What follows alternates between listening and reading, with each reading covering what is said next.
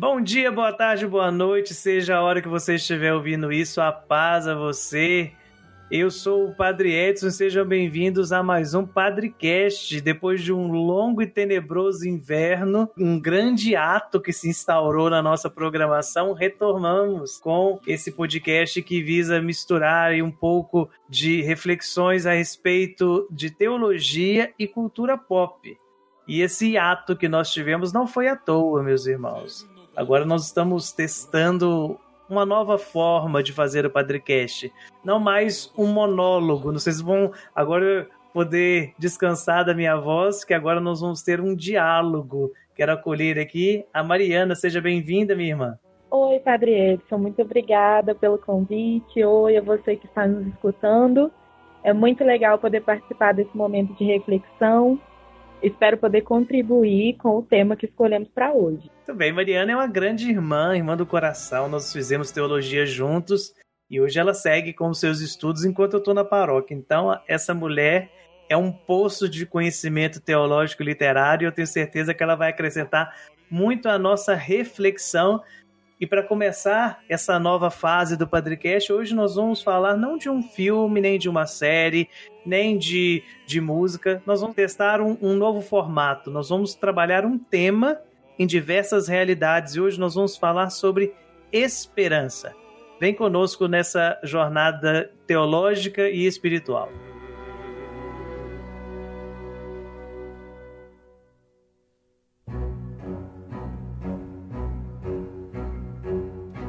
Não se perturbe o vosso coração. Credes em Deus, crede também em mim. Na casa de meu pai há muitas moradas. Se não fosse assim, eu vos teria dito: Pois vou preparar-vos um lugar. Depois de ir e vos preparar um lugar, voltarei e vos tomarei comigo, para que onde eu estou, também vós estejais. E vós conheceis o caminho para ir aonde eu vou. Disse-lhe Tomé: Senhor, não sabemos para onde vais. Como podemos conhecer o caminho? Jesus respondeu: Eu sou o caminho, a verdade e a vida. Ninguém vai ao Pai senão por mim. Se me conhecesseis, também certamente conhecerias meu Pai. Desde agora já o conheceis, pois o tendes visto. É com essa citação do capítulo 14 de São João que nós queremos iniciar a nossa reflexão nesse tempo tão bonito, tempo pascal. Hoje, no dia que é gravado esse Padrecast, solenidade da Ascensão do Senhor, nós estamos já caminhando para o final desse tempo tão fecundo, onde, de uma maneira ainda mais profunda, somos convidados a olhar a ressurreição de Jesus como fonte da nossa esperança. Para aqueles que professam a fé em nosso Senhor Jesus Cristo, a esperança é sempre o motivo da nossa caminhada. Temos esperança da salvação, temos esperança de que nós poderemos construir juntos o reino de Deus. Por isso que existe até uma canção muito antiga na igreja que diz, né, somos gente da esperança. Porém, é preciso entender, como dizia também São Pedro, aprender a dar as razões da nossa esperança. No que nós cremos? Para onde nós estamos caminhando? O que de fato nós queremos viver? E é esse caminho que nós queremos conhecer um pouco mais nesse Padrecast. Porém, a esperança não é algo que começa simplesmente com Jesus. A esperança é algo que marca a caminhada do povo de Deus desde o início, né, Mariana? Isso mesmo. É muito interessante perceber que a esperança não é uma novidade proposta por Jesus. É mais, um, mais uma prova de que Jesus estava inserido no contexto da religião judaica. Então, a esperança é mais um elo que faz a ligação entre o Novo Testamento e o Antigo Testamento, mostrando a sua continuidade porque Israel sempre precisou estar fortalecido pela sua esperança. A esperança de Israel foi o que, na verdade, o sustentou desde a sua origem até os tempos de Jesus e continua a sustentar a fé do judaísmo até hoje. Abraão, quando saiu da sua terra e foi para a terra indicada por Deus, tinha a esperança de chegar lá e encontrar alguma coisa, e encontrar uma salvação. Abraão não saiu do seu lugar sem esperar nada. Ele esperava alguma coisa, ele esperava encontrar a terra que Deus havia prometido. A fé está sempre atrelada à espera, à esperança de encontrar algo. Depois, nós vemos ao longo de todos os patriarcas, da vida de todos os patriarcas, essa esperança, a esperança de verem cumpridas as promessas de Deus. O Antigo Testamento é todo estruturado ao redor de promessa e cumprimento. Quando nós prometemos alguma coisa para alguém, fazemos com que essa pessoa entre em um, uma espera, em um tempo de espera. E a espera é a esperança de ver essa promessa cumprida.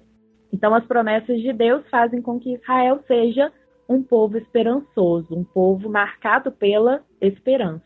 É, é interessante, Mariana, que quando a gente fala esperança, a maioria das pessoas tratam como se fosse simplesmente algo da dimensão da fé. Mas é muito mais do que simplesmente isso, né? A esperança, como você colocou aí agora, está numa atitude de espera. As pessoas se esquecem da origem das palavras, se esquecem dos significados etimológicos de cada uma delas, né? E é importante a gente ressaltar isso, que a esperança não é algo que somente alguém que tenha fé em Deus carrega no seu coração. Todos Isso. nós somos necessariamente pessoas de esperança. Isso, nós estamos a esperança esperando é, constantemente. É o que nos move ir adiante, né? Porque esperamos um amanhã que nós uhum. vivemos o nosso hoje.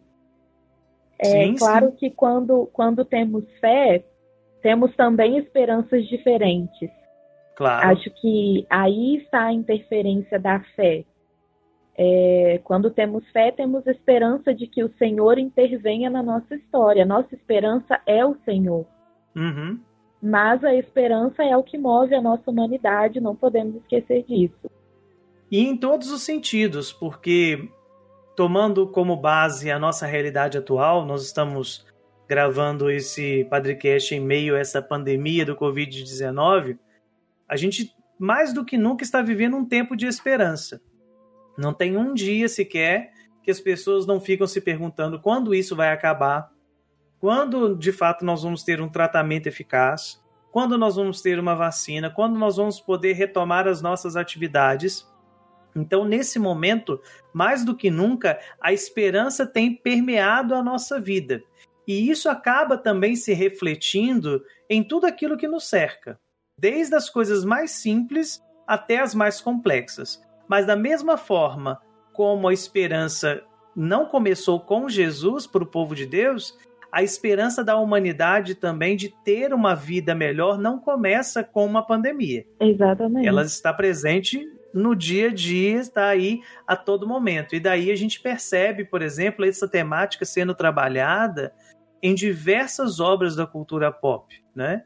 E eu queria tomar aqui como, como exemplo alguns, alguns personagens famosos para nós, né? E talvez o mais famoso símbolo da esperança para a cultura pop é a figura do Superman. Né? Você tem um personagem que representa especificamente a figura de um Messias, alguém que vem para trazer a salvação à humanidade alguém que não compactua com sistemas opressores, que não compactua com violência, que não compactua com, com aquilo que rege o mundo, vamos dizer assim, entre aspas, um mundo malvado. Né? Então a humanidade olha para essa figura e espelha nele a figura de alguém que reflete a esperança. Né? Isso é uma forma muito simples, mas ao mesmo tempo muito direta, de demonstrar um valor que é necessário aos nossos corações para aqueles que têm contato com essa obra. Quando a gente olha na, na origem do personagem e a gente percebe é, a maneira como ele foi composto e, e vendo ali no, no início do século XX, quando é criado, você percebe que ele representa aquela figura de um homem forte, de um homem que batalha e que luta para que a sua realidade e a sua, as pessoas que estão à sua volta possam ser defendidos. Né? Então, por exemplo, você tem o surgimento do, do Superman num contexto de, de guerra, então ele é a figura do, do soldado perfeito, né? aquele que, que é blindado contra todas as balas, é aquele que tem a super força, mas ao mesmo tempo, as pessoas se esquecem disso, é uma pessoa que é dócil, que é sensível e que acolhe as necessidades do próximo, né? É, é como se fosse uma vazão muito simples e muito direta à esperança de um povo. E da mesma forma isso acontece também no cotidiano, no desenvolver da, da história da salvação. Sim, acho que quando a gente olha para o exemplo bíblico, também aparecem essas questões, né, da esperança como sustento para uma comunidade. Se a gente olha para o Antigo Testamento, Israel era, no meio dos outros povos, sinal de, de esperança. Uhum. É, a esperança fazia com que Israel fosse reconhecido como o povo de Deus. E acho que o maior dos exemplos está no Êxodo, né? Uhum. Que a uhum. gente reconhece como o evento fundante para Israel como povo. Antes do Êxodo, Deus havia se manifestado a pessoas de maneira particular mas é no Êxodo que ele se manifesta a todo um povo e faz com que a partir daí todo o povo tenha esperança na ação de Deus. Quando Deus fala com Moisés, é, Moisés é ainda uma pessoa que não conhece profundamente a sua identidade. Então, é, há também esse lado frágil, esse lado uhum. humano, é, esse lado da pessoa que é, erra, né? Mas conhecer as suas dificuldades encontra o seu fortalecimento em Deus. É, Moisés conhece a Deus, conversando com ele no episódio conhecido da sarça ardente, e vai até o faraó na esperança, novamente, né, de que Deus cumpra a sua promessa de libertar o seu povo. E quando Moisés consegue conduzir o povo para fora, levá-lo além, além das fronteiras do Egito, ele mostra do que Deus é capaz. Só que não só para despertar a fé, mas para sustentar a fé em todas as dificuldades que vierem daí em diante. Porque uhum. a fé de Israel sempre foi: se Deus nos libertou uma vez, então ele pode nos libertar de novo. Isso é esperança. Nós uhum. não sabemos o que vai acontecer, mas sabemos que pode ser algo muito bom. Então temos esperança, não perdemos essa esperança o Antigo Testamento está recheado, né? Recheado desses exemplos. Antes de Moisés temos José do Egito, né? Toda a história de José do Egito é uma história que parece conduzir a um final muito triste, a um final muito trágico. Sim. Ele é o menor dos irmãos, ele é vendido pelos irmãos, ele se torna escravo, ele é preso quando chega no Egito, mas ele não perde a esperança em dias melhores, em uma situação melhor e a sua esperança no fim é recompensada com a vida de todo o seu povo. Muitas pessoas hoje, quando estudam as histórias do Antigo Testamento, estudam mesmo a constituição de Israel como povo, dizem que foi só porque Israel tinha esperança que ele conseguiu se manter como um povo, que ele não foi extinto, porque Israel sempre foi pequeno diante dos outros povos até mesmo a localização de Israel é uma localização que favorece o surgimento da esperança, né? Se a gente pensa uhum. de onde veio essa esperança, então, que é tão forte que sustenta Israel. Eles estavam numa pequena faixa de terra fértil no meio de um grande deserto. Então, é, no meio do deserto, literalmente, é, existia fertilidade, existia sustento que vinha da terra. Então, a esperança começa a vir daí. E todos os povos vizinhos a Israel, ao longo de toda a sua história, é, subjugaram e controlaram econômica e politicamente o território. Então, muitos estudiosos dizem que se não fosse pela esperança e pela fé em Deus, Israel teria se rendido e o seu povo nunca teria lutado pela sua estabilidade, pela sua unidade, pela sua independência. Eles teriam cedido a esses outros poderes e se diluído né, em outros povos e desaparecido. Mas eles sempre buscavam a sua liberdade, buscavam retomar a sua unidade, porque eles se entendiam como povo eleito de Deus, eles se entendiam como destinatários de uma mensagem, de uma revelação importante, que não podiam ser perdidas. Uhum. E o centro dessa revelação tão importante que não podia se perder era a esperança, a esperança em dias melhores, a esperança na ação de Deus, a esperança no cumprimento das promessas de Deus e, sobretudo, muito mais do que isso, a esperança na vinda de Deus, que durante tanto tempo foi a espera pelo Messias. E é interessante, Mariana, a gente ressaltar, como você tem colocado, é, essa origem da esperança, ela está intimamente ligado também à, à dimensão da fragilidade. Sim. Se não existe fragilidade, por exemplo, não existe esperança. É, não se tem o que esperar. Não tem o que esperar, né? Justamente isso. O, aquele que é poderoso, aquele que tem é, tudo à sua volta, tudo aquilo que ele necessita, ele não precisa esperar porque ele já chegou nesse patamar. Israel, como você coloca para nós, ele é pequeno, ele é um, um, país com todo respeito, mas medíocre mediante aos outros, as outras nações, é, sem armamento naquele momento, sem poderio militar. Exatamente. E também com a série de dificuldades próprias. Né? Internas, tanto, né? É, internas, tanto que vai ser colocado isso. Israel é um povo de cabeça dura. Sim, e para os profetas isso vai ser muito importante, né? Sim. Os profetas vão falar muito dos pobres, da viúva, do uhum. órfão. Uhum qual era a única, única solução para o pobre, para a viúva e para o órfão? A esperança.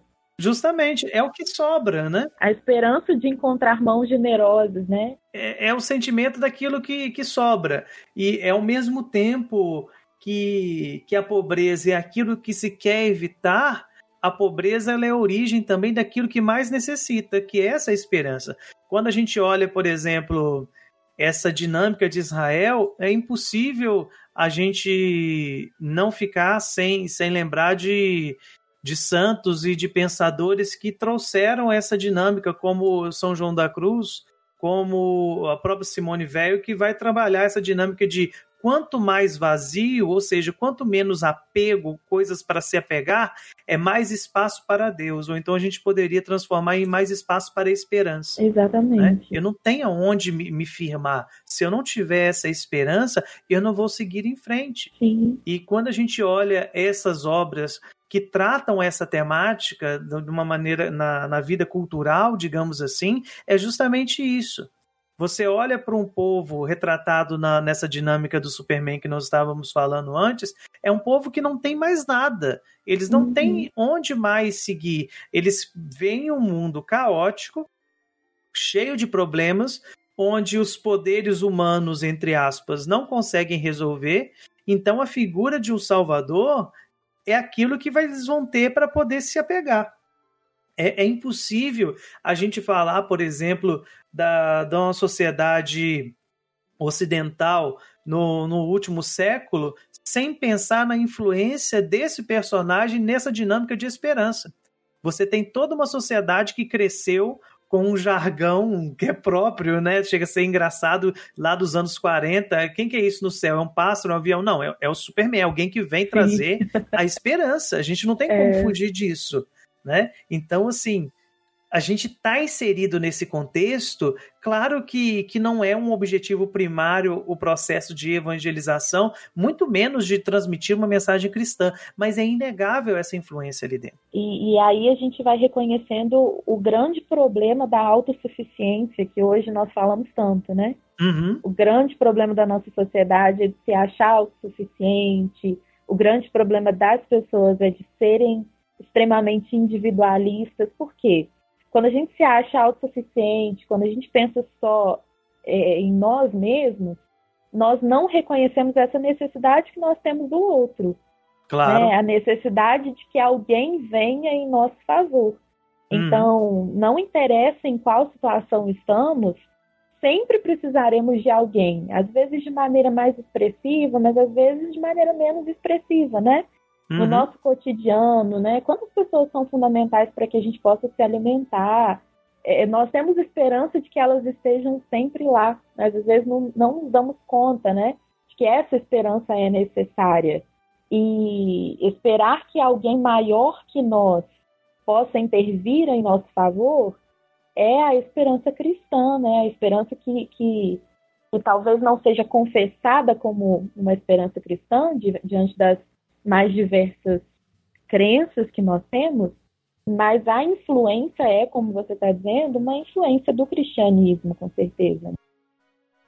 Sim, e, e, um, e a dinâmica que se instaura dentro disso, como a gente já falou, é que é um reflexo da sociedade, dos valores que a sociedade estão carecendo, eles demonstram para nós que a cada dia que se passa, a necessidade da esperança ela cresce. Sim. Né? Começamos esse esse podcast falando desse tempo de pandemia, mas é impressionante, por exemplo, como as pessoas têm buscado viver essa esperança nesse tempo de uma maneira muito, muito diferente daquilo que nós estamos acostumados. Por exemplo, é, você tem sim, no ponto de vista cristão, uma busca mais intensa pelo, pela uma vida de oração. É muito interessante isso. Eu conversei com uma paroquiana aqui há pouco tempo e ela falou: Isso, padre, é, a gente lá em casa, eu acho que a gente nunca rezou tanto. É, olha né? só. É, é um reflexo desse, desse momento.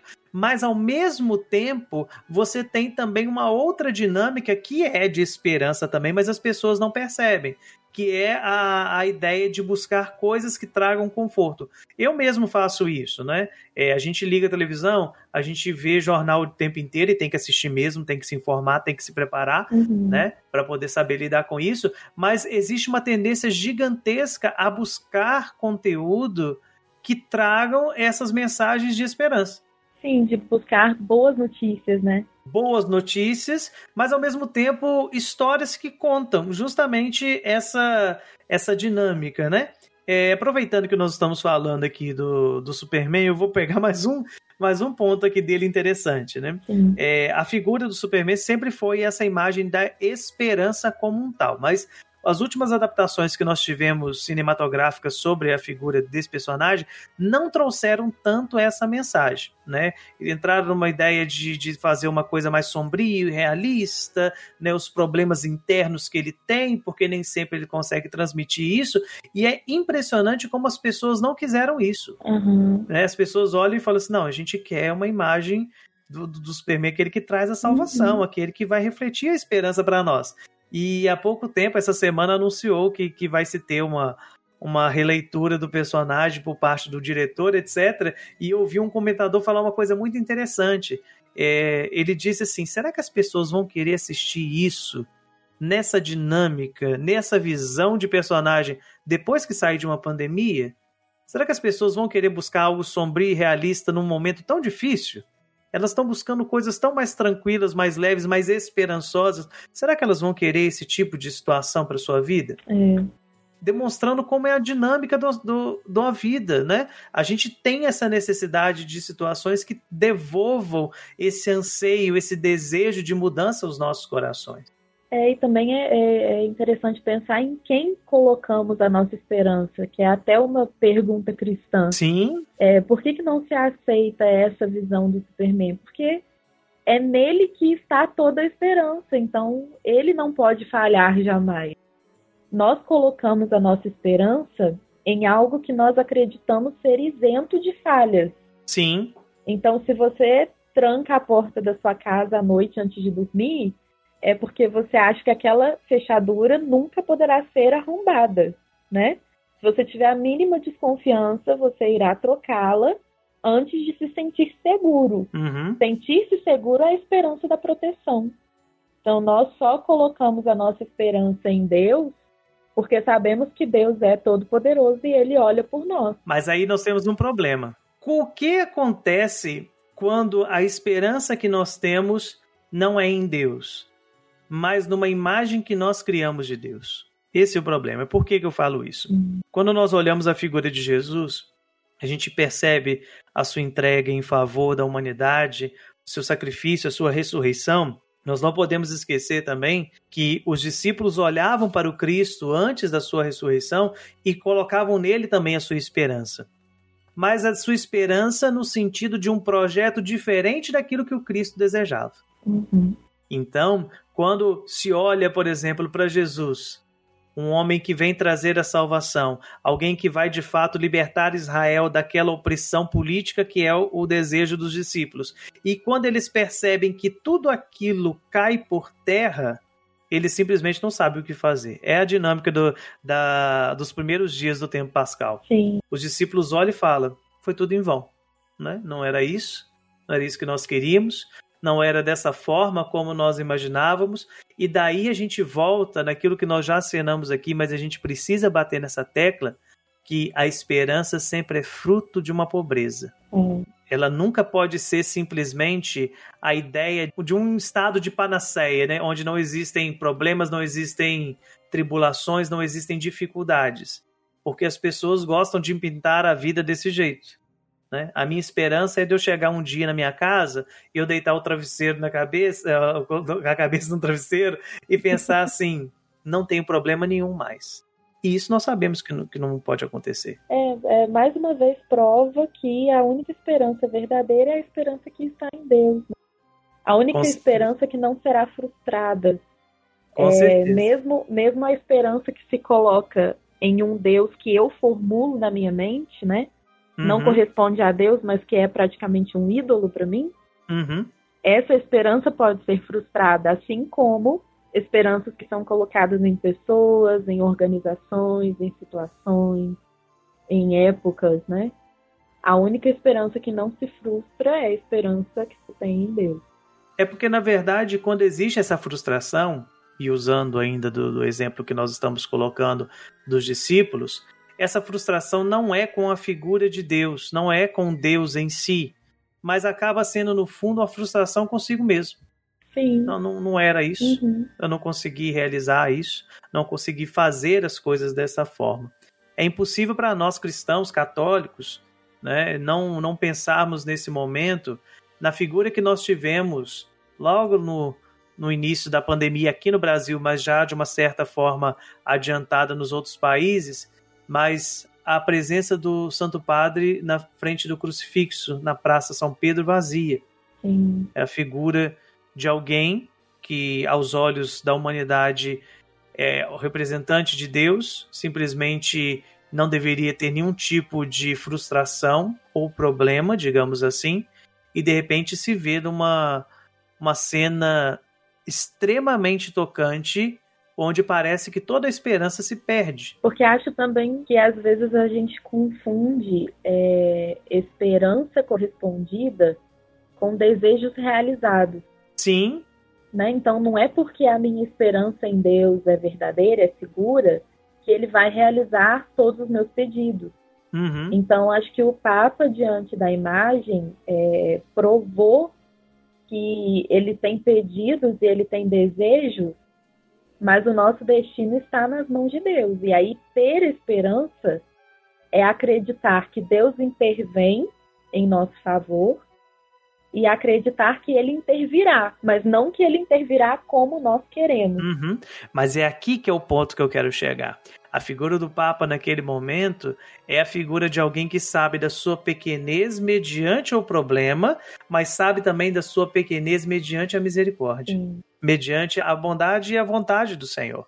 Né, quando o Papa se coloca na frente no crucifixo, numa tarde, início de noite chuvosa, numa uma Praça São Pedro totalmente vazia, com o número de mortos crescendo a cada vez mais e você se sente impotente, sem conseguir fazer nada naquele momento, pois é esse o sentimento que está no coração de muitas pessoas nesse momento, o sentimento de impotência, uhum. a única coisa que sobra é a esperança. E a esperança de que as pessoas possam entender e possam buscar de fato caminhar na presença de Deus. E eu acho que isso é o grande ponto aqui para nós.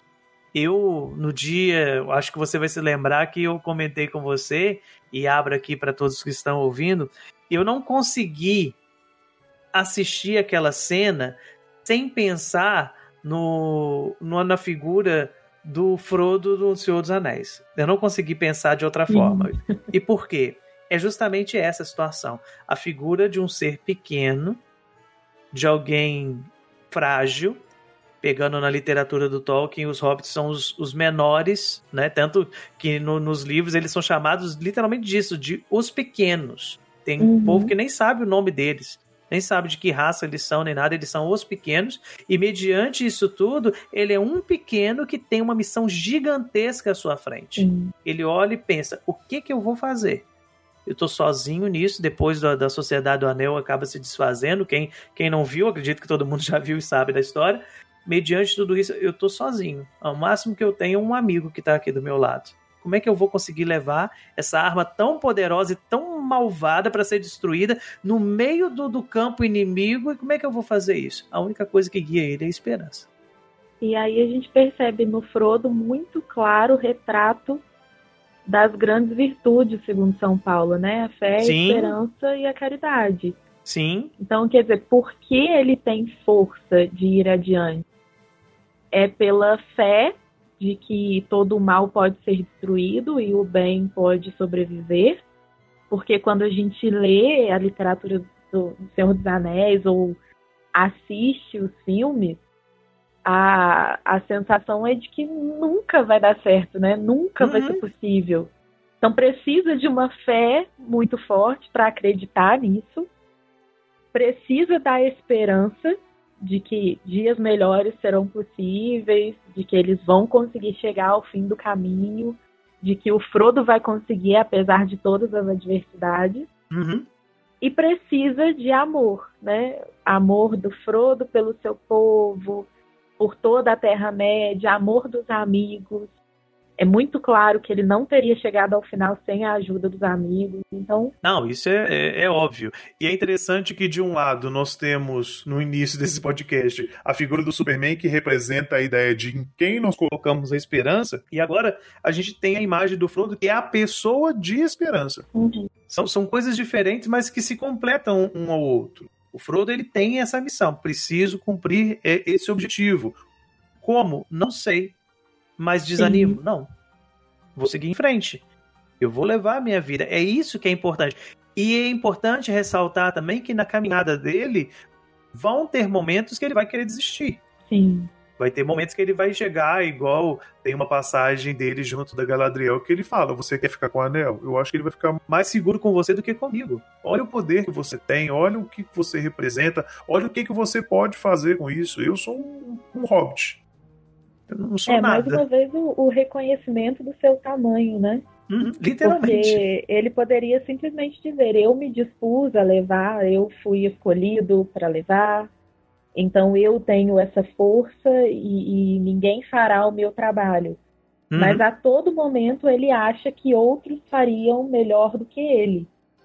E quando nós olhamos o conjunto da história, né, sabendo início, uhum. meio e fim, nós percebemos que só poderia ter sido Frodo. Não poderia né? ser então, nenhum outro. E, e, e, no início há essa intuição. Se alguém vai levar o anel, precisa ser um hobbit. Mas por que precisa ser um hobbit? Porque é aquele que tem menos maldade no coração, aquele que tem o coração menor. Uhum. Porque o poder do mal seria proporcional ao poder que existia no interior do coração. Acho que a gente pode transpor isso, né? Fazendo uma comparação, é, o poder da esperança é do tamanho da nossa consciência da pequenez, como a gente tem falado desde o início, né? Sim. Quanto mais a gente reconhece que precisa, maior então pode ser a esperança que sentimos e a esperança que nos move. Então, maior a nossa força também. Quanto mais vazio, mais espaço para Deus. Isso. mais espaço para esperança. Mas é, é, interessante a gente pensar nessa dinâmica, Mariana. Não poderia ser outro sem ser o fruto. Sim. E da mesma forma, a gente olha para a nossa vida para os nossos problemas, para as nossas realidades. E nós temos que assumir isso também. Tem situações que não poderiam ser outras pessoas, senão nós mesmos. Nós uhum. é que uhum. temos que encarar essa realidade, nós é que temos que nos colocar de fato de pé, mesmo que na dificuldade, mas sempre buscando vencer na medida daquilo que nos é confiado. Junto com Deus, depositando a nossa esperança nele, não em situações, não em pessoas, não em instituições, mas uhum. sempre uhum. naquele que é a origem e a própria palavra, aquele que traz a salvação. E é isso que a gente olha e percebe no início desse podcast, quando a gente leu o trecho de João. Não tenhais medo. Sim. Não tenhais medo. E é interessante que o medo ele é um sentimento que ele tem uma capacidade muito grande de se alastrar dentro do nosso interior, a ponto de ele trazer uma paralisação, de, de não permitir que a gente faça as coisas. É o que temos muito visto nesses dias, né? Uhum. É, o que está de fora, a pandemia, parece tão ameaçadora que às vezes um pequeno medo, né? Pequeno medo de contrair a doença, pequeno medo de que um familiar contraia a doença, nos leva a desistir. Né? Muitas pessoas desistiram da própria vida, muitas pessoas desistiram da prevenção. E essa desistência vem do medo e da perda mesmo da esperança, né? Quando nós perdemos a capacidade de ter esperança, de que passaremos por isso, de que passaremos por isso bem, uhum. então a gente perde o sentido mesmo, o sentido de lutar, de se prevenir, o sentido de caminhar adiante, o sentido de continuar fazendo as coisas que ainda não são possíveis. É um eterno retorno a essas situações, né? A gente olha, por exemplo, o povo de Deus no deserto é justamente isso. Sim. O povo tá caminhando e fala: ah, que saudade das panelas de carne no Egito. É. Como era bom lá, a gente tinha água, a gente tinha tudo, não tinha. Sim, e a esperança também é difícil, né? Porque uhum. a esperança está muito atrelada à fé, que uhum. segundo o Novo Testamento é a certeza das coisas que não se veem. Então, é, é, é de fato uma grande virtude ter certeza daquilo que não vemos ainda. E, e, ser sustentado por uma esperança em ações que não sabemos nem quais serão, por isso que muitas pessoas perdem a esperança em Deus, em sua ação. Porque nós não podemos explicar, nos ultrapassa. Por isso é a esperança, né? Nós não sabemos o que acontecerá. Sabemos que algo acontecerá e que será o melhor para nós. E é por isso que a gente confia e por isso que a gente segue vivendo de esperança, porque o cristão é, antes de tudo, gente de esperança e nunca pode deixar de ser. Isso. Uma vez que ele deixa de lado a esperança, ele deixa de lado o cerne da sua fé. Aquilo que o conduz, aquilo que de fato toca o seu coração para que ele possa seguir em frente.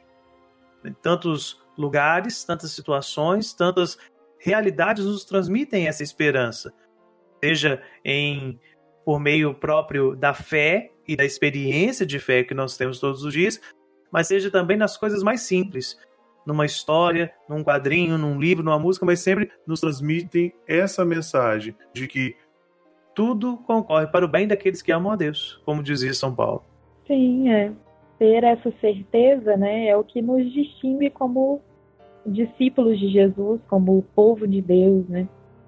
Então, às vezes nós nos concentramos em muitas práticas, em muitas características, queremos mostrar que somos povo de Deus de muitas formas. Uhum. Acho que a nossa situação, por exemplo, atual, de não poder nos reunir né, semanalmente para recebermos a Eucaristia, manifestarmos juntos a nossa fé, não limita é, que possamos mostrar a nossa identidade cristã. Porque, claro. antes de tudo, a identidade cristã é ter fé, esperança e caridade, né? E nem pode fazer isso. Não podemos, de jeito nenhum, perder a esperança, é, seja no fim da pandemia, seja na solução de um problema familiar, seja na, no, no, na solução de um conflito, né? O cristão tem que ser aquele que tem esperança, tem que ser aquele enjoado que sempre é, ver o lado bom das coisas, né? Meio poliana. Mas é a nossa vida. Mas a, a poliana é extremamente esperançosa, né? O modelo de todas as pessoas que são esperançosas. Justamente. Pode estar caindo o mundo à nossa volta que há um ponto positivo no qual a gente vai se firmar para que a nossa esperança possa resistir e nos levar adiante.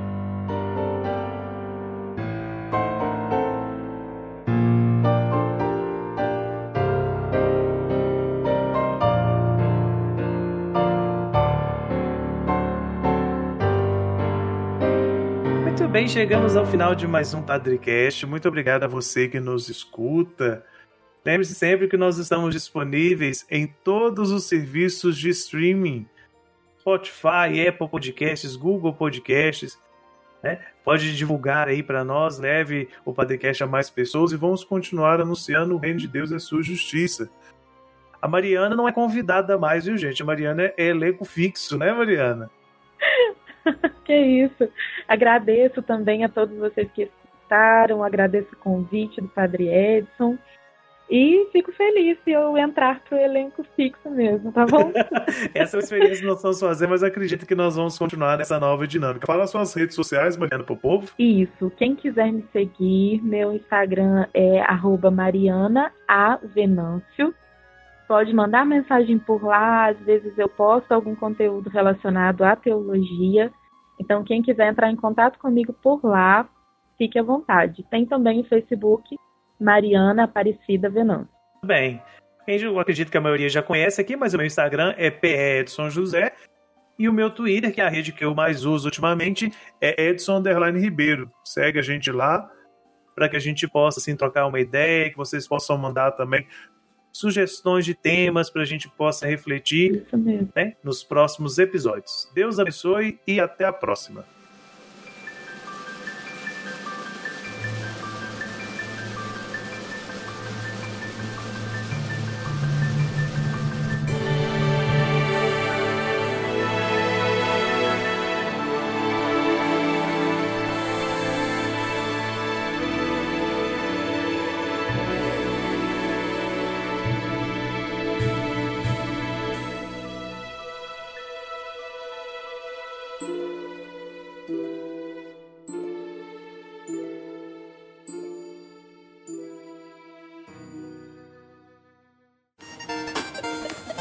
Esse podcast foi editado por Jonathan Sidoski.